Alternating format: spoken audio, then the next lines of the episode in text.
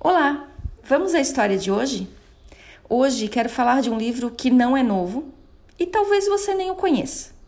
Essa obra é Quarto de Despejo, de Carolina Maria de Jesus. Até agora, aqui no clube, eu sempre trouxe indicações de obras ou que foram escritas por autores renomados ou por gente que já tem diversos livros publicados. Mas a escritora de hoje estudou apenas dois anos. Isso mesmo que você ouviu. Ela fez apenas dois anos de escola. Carolina Maria de Jesus é mineira e morou por muitos anos na favela do Canindé, às margens do rio Tietê, em São Paulo. O livro Quarto de Despejo é um excerto dos seus diários que ela escrevia em cadernos que encontrava no lixo. Isso porque Carolina era catadora de papel e foi dessa forma que ela criou sozinha seus três filhos. Bom, com esse começo, você já deve ter percebido que essa história não é feliz. E eu resolvi trazê-la hoje aqui para o clube, porque hoje mais cedo eu estava lendo um texto sobre os efeitos da pandemia do coronavírus sobre o trabalho e a sobrevivência das pessoas. Em resumo, o texto dizia o quanto são privilegiados aqueles que podem trabalhar de casa e se isolar do mundo sem perder seu modo de subsistência.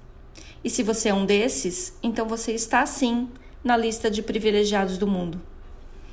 Em uma realidade bem diferente dessa, Carolina Maria de Jesus desabafa em seus diários sobre a luta de catar papel diariamente para alimentar seus filhos.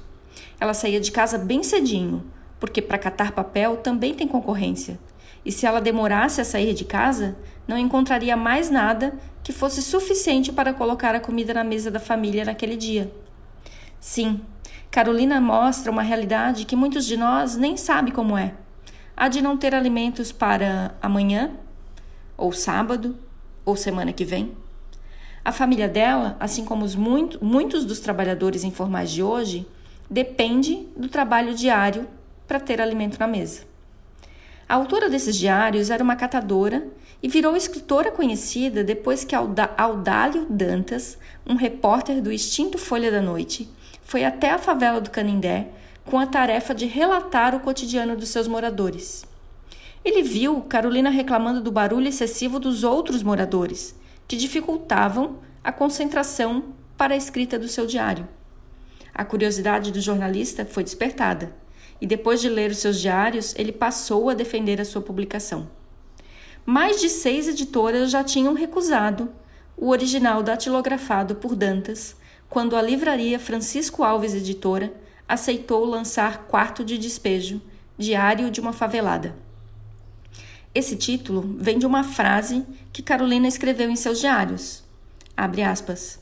A favela é o quarto de despejo da cidade, porque lá jogam homens e lixo, que lá se confundem, coisas imprestáveis que a cidade deixa de lado. Fecha aspas.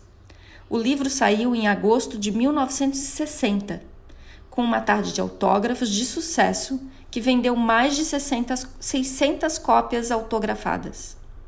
Se você for ler Quarto de Despejo, precisa saber que a linguagem utilizada por Carolina em seus diários foi respeitada, e a norma culta da língua portuguesa será deixada de lado em diversos momentos. A editora respeitou a forma como Carolina escrevia, e isso certamente é o que deixa a obra tão viva e tão maravilhosa. Hoje você encontra nas livrarias a última versão da obra, que com 200 páginas foi editada pela editora Ática em 2010. O texto de Carolina Maria de Jesus nos ensina que nada mudou da década de 50 para cá. E nesse momento, com a pandemia, esse quarto de despejo pode aumentar muito e piorar ainda mais a situação de vida dessas pessoas. Esse foi o Clube do Livro de hoje. Boa semana e até mais.